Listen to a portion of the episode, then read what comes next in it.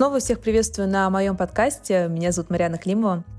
Вообще сегодня в выпуске планировалось раскрытие темы семейных кризисов, а, но я тут наткнулась на одно 15-секундное видео в одной очень известной сети, где а, женщина с юмором недоумевала, как так получилось, что знакомилась она с охеренным мужиком, а теперь рядом с ней оказался мужик, который там целый день а, телек смотрит и ни хрена не делает. И решила я, что семейные кризисы подождут, а сегодня мы поговорим о том, как мы совершаем выбор партнера.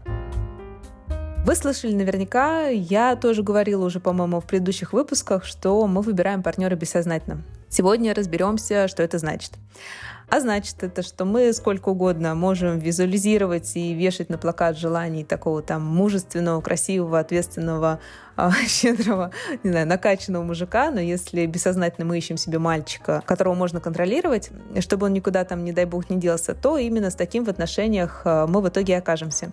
И да, он, возможно, будет красивый и накачанный, но он все-таки будет а, мальчиком, и через какое-то время велика вероятность обнаружить, как все в доме и отношениях завязано на нас. От зарабатывания денег до местоположения его носков а приклеивая скачанную из инета фотку мужика на плакат желаний, мы вряд ли то самое имели в виду.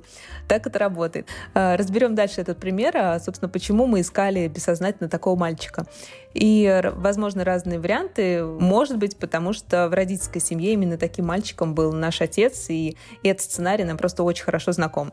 А может быть, мы даже пошли от противного и росли в семье, где, наоборот, был такой э, сводолюбивый там или какой-то еще отец, что в какой-то момент он ушел нахрен из семьи, хлопнув дверью, и внутри мы твердо решили, что лучше я буду иметь зависящего от меня мужчину, который дальше кухни никуда не уйдет, потому что, ну, тогда нам в детстве было очень больно. И стали мы все в своей жизни устраивать таким образом, чтобы все зависело только от нас. И мужик тоже. Но даже в этом случае мы сталкиваемся рано или поздно с тем самым и уже почему-то нам знакомым чувством э, пренебрежения к себе, чувством собственной ненужности, незначимости. Ведь э, все в нашей жизни было организовано таким образом только для одного, чтобы нас оценили, чтобы нас заметили. Мы тем самым доказываем собственную нужность и значимость смотри, какая я хорошая, я совсем справляюсь, я могу, я сама. Но редко мы осознаем, что доказать мы это хотим на самом-то деле э, тому самому нашему отцу, который взял и покинул нас. В глубине души это крик ребенка «Папа, я хорошая, не уходи». А может, покинул нас не отец, а мать. В любом случае, весь этот опыт, э, который мы усвоили в детстве, он отложился у нас бессознательно, будет влиять на наш выбор партнера, и причем влиять будет как опыт наших отношений с отцом, э, так и с матерью. И да, бессознательно люди выбирают и абьюзеров, и алкоголиков, э, их так э, сильно внутренне манит роль жертвы или спасателя по определенным, конечно же, своим причинам, что из всех мужчин на Земле они в паре оказываются именно с ними. И то, что я говорю, относится точно так же и к выбору женщин и мужчин, потому что мужчины тоже бессознательно выбирают тех или иных в зависимости от того, какой опыт отложился у них бессознательно. И кто-то выберет женщину-мать, которой можно передать ответственность и из одних нежных женских рук плавно перетечь в другие. А кто-то, наоборот, женщину незрелую выберет, не сепарированную от родителей, потому что ей легче управлять. А кто-то однажды окажется в отношениях с женщиной, которая будет холодная, будет пренебрегать, подавлять, унижать, ровно как и собственная мать, но окажется он уже в этих отношениях для того, чтобы наконец постоять за себя, чего не смог сделать в детстве в отношениях с мамой. Вариантов великое множество, но мы выбираем бессознательно тех или иных.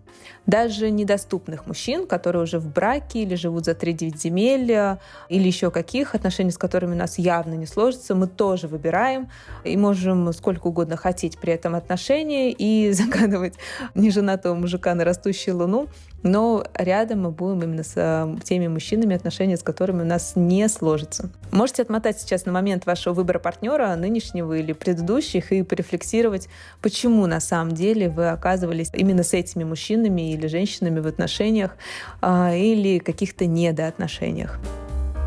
Поэтому так важно разобраться сначала с тем, что мы несем в отношения, какие программы, травмы, убеждения и так далее, чтобы не они управляли нашими отношениями, а все-таки мы сами могли. Конечно, это не значит, что если мы выбрали однажды партнера и собственные травмы, то отношения наши обречены на страдания и уныние. Это лишь э, значит, что если мы хотим отношения другого качества, то пора меняться самим, потому что абьюзеры всегда будут проявляться только там рядом с жертвами, маменькины сыночки только рядом с женщинами и матерями, а алкоголики рядом с спасателями и так далее. И уж тем более это все не значит, что все эти отношения какие-то неправильные. Отношения должны быть подходящими для вас и для вашего партнера. И если вам хорошо в том, что, например, вы склонны опекать, а мужчине очень именно этого не хватило в детстве, и вас обоих устраивает то, как вы проявляетесь э, в этих отношениях, то прекрасно.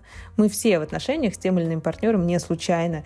И ключевое здесь наш комфорт. Меняем что-либо только в случае, когда нам некомфортно.